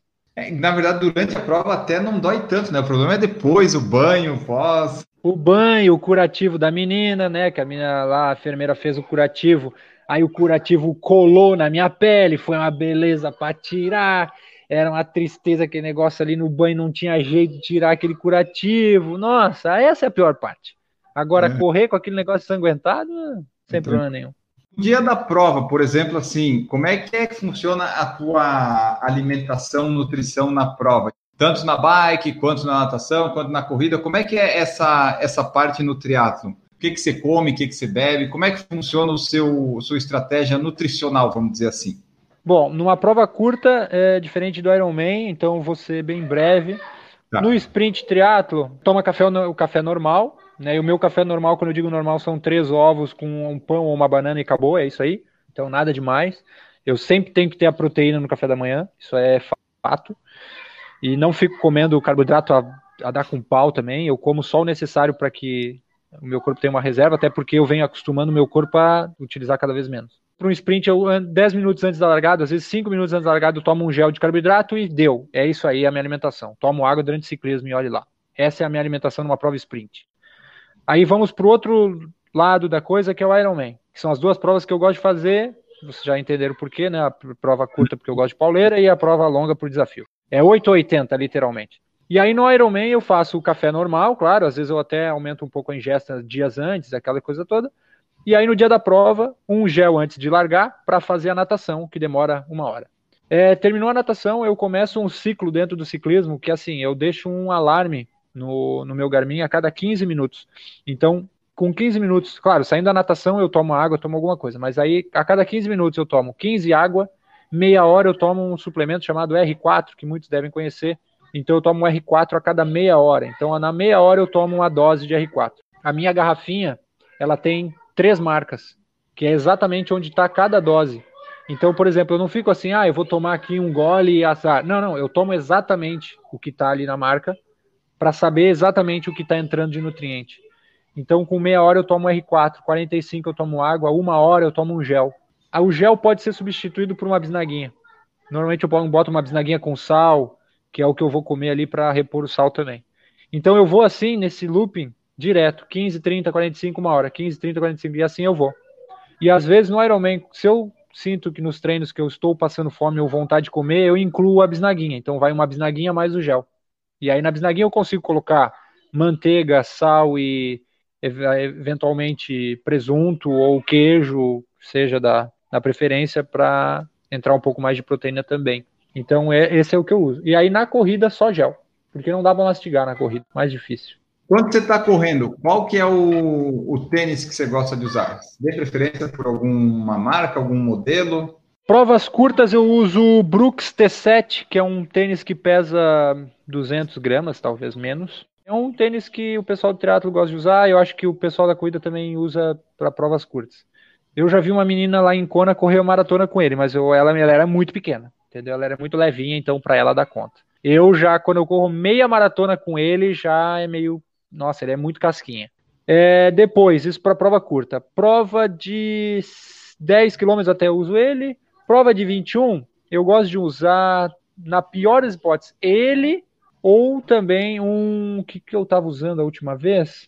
Cara, era um Nike Free Run, eu acho. Mas uhum. esse aí eu já aposentei há um tempo.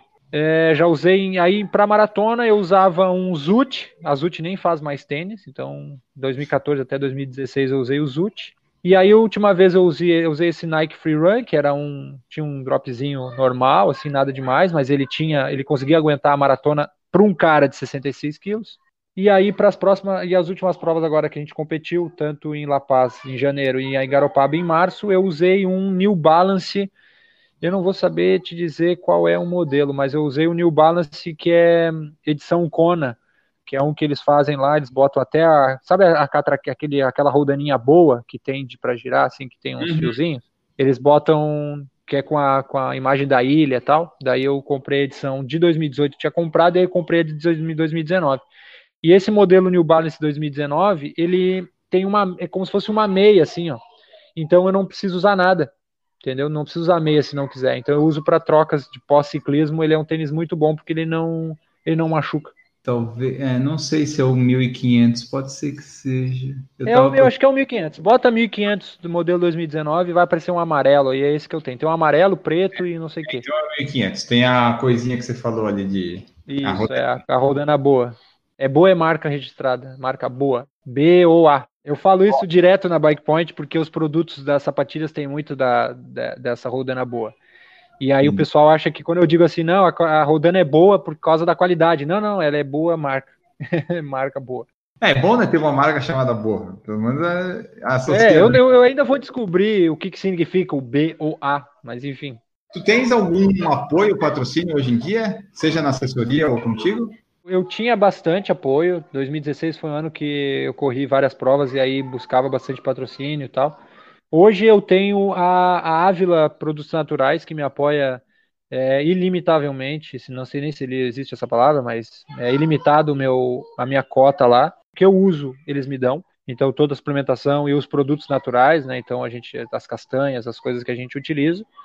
Eu até acabei não usando mais dos outros apoios porque eu tô meio parado, né? Então, acabo que eu não acho justo ficar pedindo algumas coisas. Então, a gente tem desconto numa loja, né? Fátima Esportes tem, nossos alunos têm desconto e eu acabo não usufruindo se eu não estou realmente usando e dando retorno para a marca. Eu acabo, pessoalmente, eu prefiro não abusar. O que, que, é mais difícil, Santiago? É tu treinar as pessoas, treinar o aluno, ou você treinar e fazer os seus treinos? Tipo, não que tu faça os teus treinos, mas tipo assim, é mais difícil tu ir convencer aquele aluno, não, não é hora de fazer maratona, você vai lá treinar, ou é mais difícil tu sair para correr e treinar? Qual que é a parte mais difícil aí? Cara, o mais difícil sempre é trabalhar com seres humanos, né, cara? Porque é difícil. As pessoas, às vezes, tu fala uma, duas, três vezes, com a maior das paciências, e a pessoa vira para ti e diz: Não, eu vou fazer o que eu quero. Entendeu? E aí, como a gente trabalha com pessoas mai maiores e vacinadas, tem umas horas que tu não vai poder dizer. Não é o teu filho que vai dizer não, não, tu não vai fazer isso agora. Entendeu? Uhum. Vou te dar um exemplo clássico. Eu tive um aluno que chegou para mim em julho né, de um, de um ano lá, e disse, ó, oh, eu quero fazer um meio Ironman. E eu disse, tu sabe nadar? Ele disse, não, não, eu, eu, eu, mas eu vou aprender. Eu disse, cara, a minha sugestão é tu fazer uma prova sprint, né? Vamos começar no esporte. Ah, não, mas o sprint é muito pouco. Eu já fiz uma prova de duatlon lá, que eu corria é, 10, pedalava 60. Poxa, eu já consegui completar essa prova, eu quero fazer um meio Ironman. Eu disse, cara, minha sugestão, faz um sprint esse ano, aprende a nadar direitinho, né? E depois vai, faz a, a progressão. Ou seja, duas semanas depois ele me liga e diz assim: Ó, oh, me inscrevi pro, pro meu Ironman. Deus, poxa, então a minha, minha opinião não serviu de nada. Dele, não, beleza. Cara, ele passou de julho a novembro sem ir na natação. E eu cobrando toda semana. Eu dizendo, cara, tu já te inscreveu na natação? Ah, não, mas eu vou. Já te inscreveu na natação? E assim eu fui mês a mês dizendo pro cara que ele tinha que ir na natação. Ele dizia que sabia surfar, mas saber surfar não quer dizer nadar dois mil metros. Verdade. Então, eu fui incomodando. Chegou lá no perto de dezembro, que era a prova, eu levei ele para a lagoa e eu disse assim: Meu, nós vamos ter que nadar daqui até aquela boia ali. Aí ele assim: Até a boia? Eu digo, cara, daqui até a boia tem 25 metros.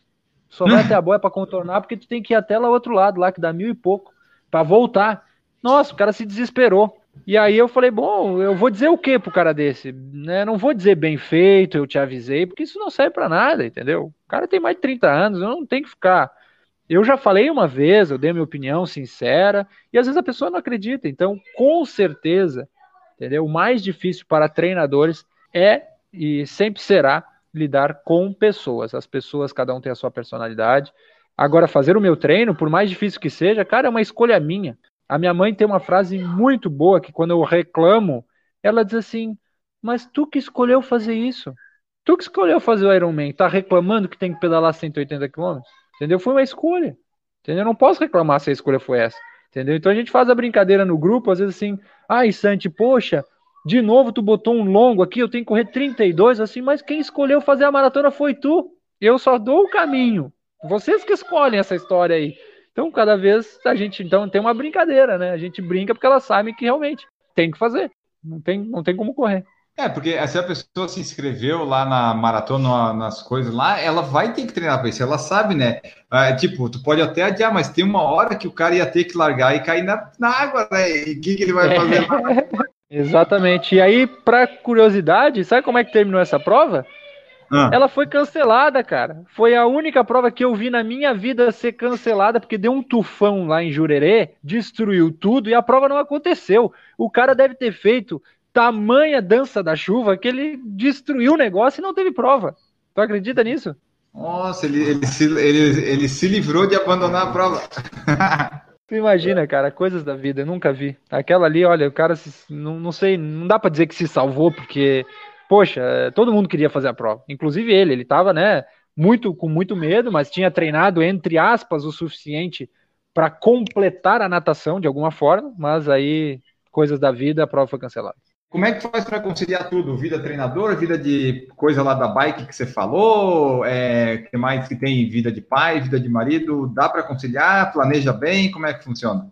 É, um ex-treinador meu dizia com uma frase muito boa quando eu comecei a reclamar, dizendo que eu não tinha tempo para fazer as coisas. Ele disse assim: O que, que você faz da meia-noite às seis? Aí eu não reclamei mais. Cara, tudo é uma questão de organização. Eu sei que é difícil, com certeza eu, claro, a Bike Point hoje me tira muito tempo, mas foi um pedido do chefe que eu me colocasse mais disponível, então eu acabei trocando, abdicando de alunos de personal para estar na loja e ser o hoje eu sou o porta-voz, eu sou o garoto propaganda, eu sou o cara que apresenta os produtos, então eu tenho que estar lá né, constantemente eu combinei com ele que tem alguns horários que eu tenho para mim, e aí eu tenho os horários que eu tenho para o meu filho, tem os horários que eu tenho para minha assessoria, e aí a gente vai acertando tudo. Quais são os planos, os próximos objetivos, planos para o futuro do Santiago? O que, que tu vê? A pandemia, né, bagunçou tudo que a gente talvez tinha planejado, mas assim, o que que tu pensa mais para frente fazer? fazer mais Ironman, voltar para o Kona, fazer alguma prova curta, buscar algum recorde pessoal, assessoria crescer mais? E quais são assim os teus planos que tu pensa mais para frente? Primeiro eu aprendi a não fazer longos planos. Eu acho que a gente tem que viver o, o momento, o presente. De novo, parece clichê, mas eu converso muito sobre isso. O que, que acontece é que os meus planos eles são mais a curto prazo que a longo. E eu acabo aproveitando mais esse dia a dia. Então, assim, eu posso dizer os meus planos até o final do ano. Meus planos até o final do ano é fazer um desafio da Serra, que é dia 13 de dezembro, de ciclismo, é só subir a Serra do Rio do Rastro pedalando, que eu achei um negócio interessante, que eu quero fazer. Já subi várias vezes no treino, mas nunca competindo, eu quero me testar. Eu botei na minha cabeça, dentro da minha, da minha atividade física diária, que eu quero terminar o ano de 2020 pedalando quatro horas e fazer um treino de duas horas correndo. Então, terminando o ano, conseguindo fazer esse treino, não quatro e duas, uma na sequência do outro, mas que eu consiga fazer quatro horas pedalando bem, sem sofrimentos maiores, sem chegar em casa morto, e conseguir correr duas horas sem chegar capengando, para mim tá bom demais. Eu vou te falar que tem a, a, parte boa e a parte ruim de tudo isso, né? A parte Sim. ruim eu não preciso nem comentar, porque a gente viu todos os dias aí. E a parte boa é que, por exemplo, a minha mulher, é, a gente não almoçava junto. A gente era uma família que ela almoçava na, na faculdade, ela levava a marmita dela, né? Porque ela cozinha para nós praticamente todos os dias. Então a gente comia separado, eu e eu, meu filho, e ela comia na faculdade. E hoje a gente almoça todos os dias juntos. E isso foi ótimo. Como crescimento é, da família, assim. E eu digo assim, a gente foi crescendo como casal, e a gente sabe a quantidade de divórcios que aconteceram na pandemia e a violência, a violência contra a mulher aumentou, e tudo isso, mas aqui em casa foi totalmente ao contrário. A gente hoje se dá muito melhor, a gente cresceu. Tu imagina ter uma, uma atualização dessa depois de 14 anos juntos, é maravilhoso. Eu acho que a gente conseguiu passar bem. É óbvio que nem tudo são flores, né? A gente discute, tem às vezes que, pô, mas cara, é, o fato de almoçar é uhum. é fantástico. Poder comer os três na mesa, assim, de, de conversar e, sabe? esse tipo de coisa eu tenho que, que admitir que é muito bom. A gente não tinha isso, era uma coisa que a gente não tinha. E que daqui a pouco vai se abrir, a gente vai voltar para nossa antiga rotina. E eu espero que a gente, nos finais de semana, continue sendo como a gente sempre foi. Almoçar junto, fazer as coisas junto.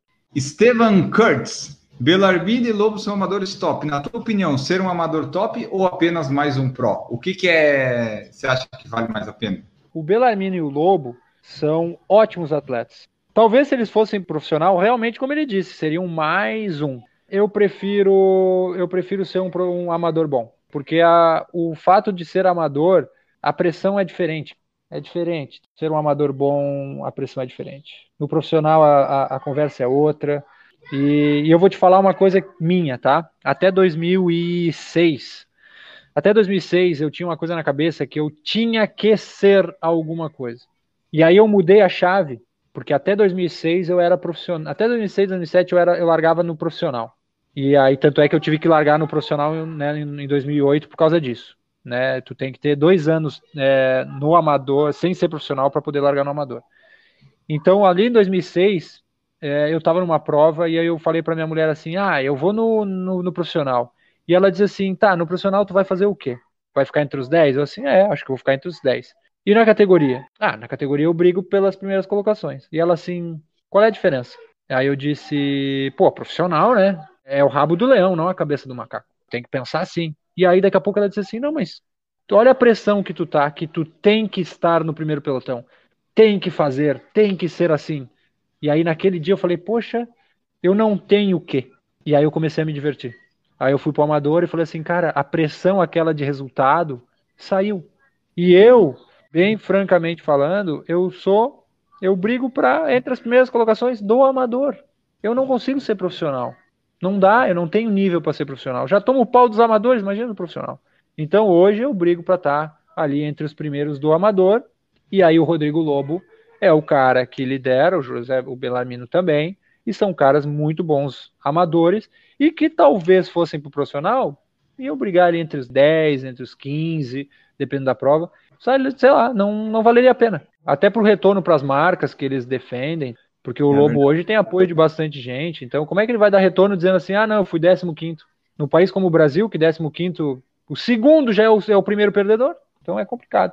É, porque o profissional já depende assim, ó, o profissional é a pessoa que vive daquilo. Se ela vive daquilo, ele tem que só, tipo, só treinar, comer, dormir e tem que conseguir os resultados, né? Como um amador, tipo, um amador profissional, vamos dizer assim, tu consegue as primeiras colocações lá do amador e tal, e tu consegue ter um reconhecimento melhor, né? Exatamente. Tu acaba dando retorno, né, para quem te apoia e eu digo por mim, não é nem pelo retorno de marcas me apoiando mas eu tirei uma mochila de peso das costas enorme. Então eu, eu fazia por prazer, porque eu, eu não precisava ganhar de ninguém, eu quero fazer a minha prova, entendeu? Então se encaixava de uma prova legal, beleza, vou lá, fiz a prova boa, entendeu? Então era assim que eu, assim que eu penso. Qual que é o sistema que você usa na assessoria para treinar? É o Training Peaks? Não, é o Treinos. Treinos, o tá. Treinos é aquele, é o, o, é o Training Peaks do Brasil, né? Sim, que sim. Eles fizeram praticamente eles utilizaram a plataforma bem parecida. É, vou te falar que é bem, bem tranquilo de usar. Os alunos gostam bastante. Bom, pessoal, então essa foi nossa conversa com Santiago Mendonça, que está aí no triatlo desde 94. E não, ele não é um ancião, uma pessoa muito, muito idade. Não, ele começou aos 14 anos, como vocês descobriram aí no podcast. Nós vamos nos encaminhando para o finalzinho. Vocês já sabem, para apoiar o Por Falar e Correr, temos diversas formas. Tem PicPay, tem Apoia-se, tem o Padrim, tem o Anchor, tem o que mais que tem, deixa eu lembrar aqui. Tem o YouTube, eu fiz lá no YouTube também, clube lá do YouTube, se você quiser apoiar. E tem também o na Olímpicos, eu me cadastrei como afiliado da Olímpicos, então se você quiser comprar algum tênis da Olímpicos ou algo na Olímpicos, você fala com o PFC que eu tenho um link lá que daí dá comissão para nós e ajuda o PFC a crescer também. Então são essas as diversas formas de você nos ajudar e tem também a parte de compartilhar o episódio, se você quiser, né? Você compartilha com seu amigo, seu inimigo, sua amiga, sua mãe, nos grupos de WhatsApp e você vai espalhando por falar em correr e nós vamos crescendo cada vez mais aí. Já estamos aí batendo 400 episódios e vamos em frente. E agora posso me despedir do meu convidado de hoje, Santiago Mendonça. Muito obrigado pela tua presença. Deixa aí tua mensagem final, teu tchau, os meios de contato e o que mais você quiser. Muito obrigado. Eu que agradeço o convite, foi uma ótima conversa. Eu, a gente tem tanta coisa para falar que aí vai, vai entrando em cada assunto. Mas eu é aquela história que, que eu sempre digo. Estamos em casa, tivemos algumas coisas tiradas do nosso normal, mas como eu digo assim, eu nunca percam a essência, fazer o esporte porque ele é bom e não para tirar foto, não para se mostrar, entendeu? Eu sou meio alheio a essas coisas. Você pode ver no meu Instagram, é, quem quiser me seguir lá vai ver que eu não posto treinamento, eu posto eventualmente um resultado, resultado eu posto mais para falar das marcas que me apoiam, mas eu não sou um cara que fico, né, eu faço esporte porque eu gosto.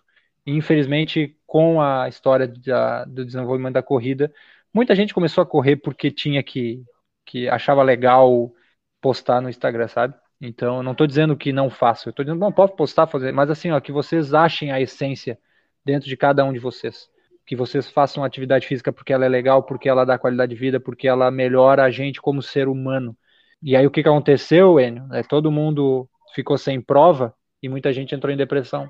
E eu, é pelo contrário, eu achei dentro de mim aquela vontade que eu sempre tive de fazer atividade porque ela é boa e não porque eu tenho que competir. E isso que eu sou um cara muito competitivo.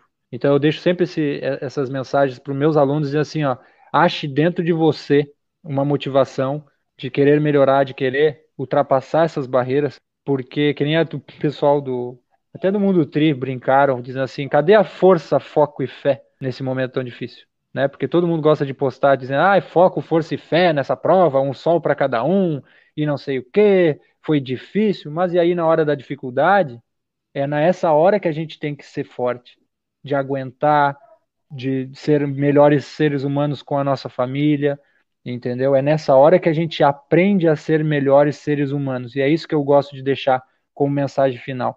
Vamos utilizar a pandemia para melhorarmos e não ficar reclamando de que a gente foi tirado de competição ou foi tirado de algumas situações. Graças a Deus a coisa está mudando, espero que melhore e em breve a gente está todo mundo aí se abraçando de novo nas competições e fazendo o que a gente mais gosta, que é esse esporte maravilhoso, seja nadar, pedalar ou correr. Para tentar suprir um pouco desse, dessa vontade, que eu sei que tinha e o pessoal ficou meio perdido sem objetivo, a gente propôs um desafio que eu chamei de desafio Pro Runner, e aí a pessoa escolhia se ela queria correr 5, 10, 21, 42, seja lá onde ela estiver morando e nas condições que ela quiser. E aí eu mandei fazer uma medalha alusiva, então o pessoal fez aí, né, a programação de meia maratona, de maratona. Então fizeram os longos e então a gente lidou como se fosse uma prova mesmo, né, com um alvo motivacional e aí eu botei na medalha atrás, mesmo em momentos difíceis, nunca percam a essência, que isso é o principal. Teve muita assessoria que fez isso, eu acho legal, né? Porque, tipo, tu motiva teu aluno, às vezes tem esse pessoal que estava mais desmotivado, você consegue manter ele na linha, né? Ajuda, ajuda. E... O objetivo sempre ajuda, sempre ajuda. E para terminar aqui o podcast, eu sempre falo uma frase final, mas eu quero que você repita essa que você falou, que daí essa daí vai ser a frase final do podcast de hoje que você colocou na medalha. Tá, mas antes eu vou falar uma que eu tenho para mim desde que eu me conheço por triatleta. Só pode quem sabe que pode e mesmo em momentos difíceis nunca percam a essência. É isso aí, pessoal. Nunca percam a essência e nós voltamos no próximo episódio. Um grande abraço para todos vocês e tchau!